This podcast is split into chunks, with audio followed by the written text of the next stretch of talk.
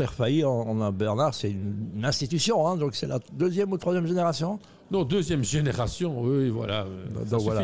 donc voilà, donc euh, important dans la vie économique de Bruxelles, hein, que vous défendez à corps et âme. C'est important une soirée comme celle-ci, on essaye de justement que tous les secteurs essayent de se pencher sur, euh, sur les berceaux de Bruxelles. Quand on parle de 300 000 pauvres à Bruxelles, ça paraît gigantesque. Hein. oui, ça paraît gigantesque. Alors d'abord, c'est évidemment quelque chose auquel, qui nous préoccupe tous. Mhm. Hein, la pauvreté ne nous laisse pas indifférents. Euh, deuxièmement, il faut savoir que la pauvreté se concentre plus dans les villes. Hein. Euh, il y a même un, professeur de Harvard, M. Glaser, qui dit on mesure le succès des villes à leur capacité à attirer la pauvreté. Parce que quand on est pauvre, on a plus de solidarité, en ville qu'à la campagne. Heureusement qu'il y a les pauvres, pour aider les pauvres, disait Coluche aussi. Voilà.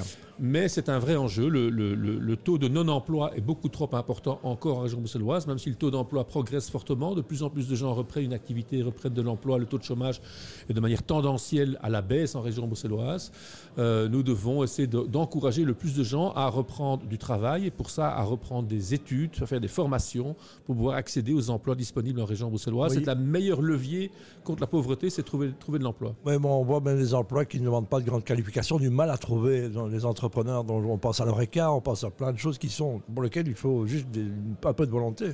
On n'y arrive pas. Comment est-ce qu'on explique ça? On n'y arrive pas pour deux raisons. Il y a une partie d'un grand nombre des chercheurs d'emploi en région bruxelloise qui n'ont pas toujours toutes les compétences, même pour des emplois peu qualifiés professionnellement, parce qu'ils n'ont pas les compétences linguistiques ou parfois les compétences numériques de base. Voilà. Hein, beaucoup de gens euh, ne maîtrisent mal le français, le néerlandais ou parfois l'anglais pour certains métiers dans l'ORECA. Et la fracture numérique aussi. Voilà, et la fracture numérique.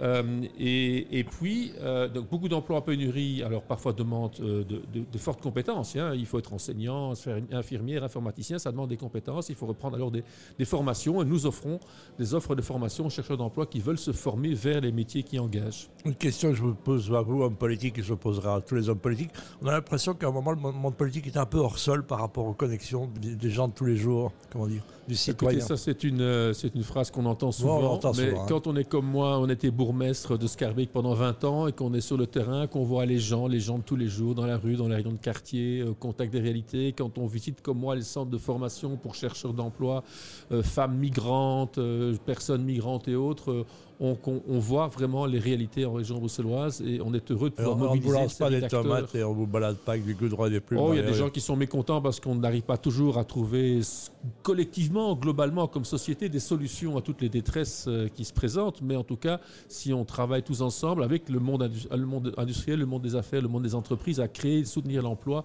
pour les Bruxellois, on va y arriver. Voilà, j'ai une petite baguette magique, je vous la donne. Qu'est-ce que vous prenez comme première décision pour l'économie à Bruxelles ou pour le sujet dont on parle, euh, réduire la pauvreté?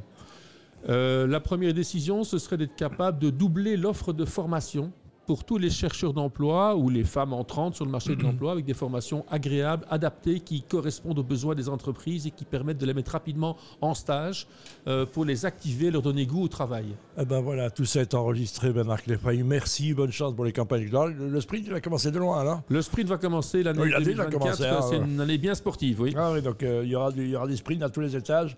Et la flamme rose, elle est encore euh, le 31 mai. Merci beaucoup. À Merci. Tous les cas.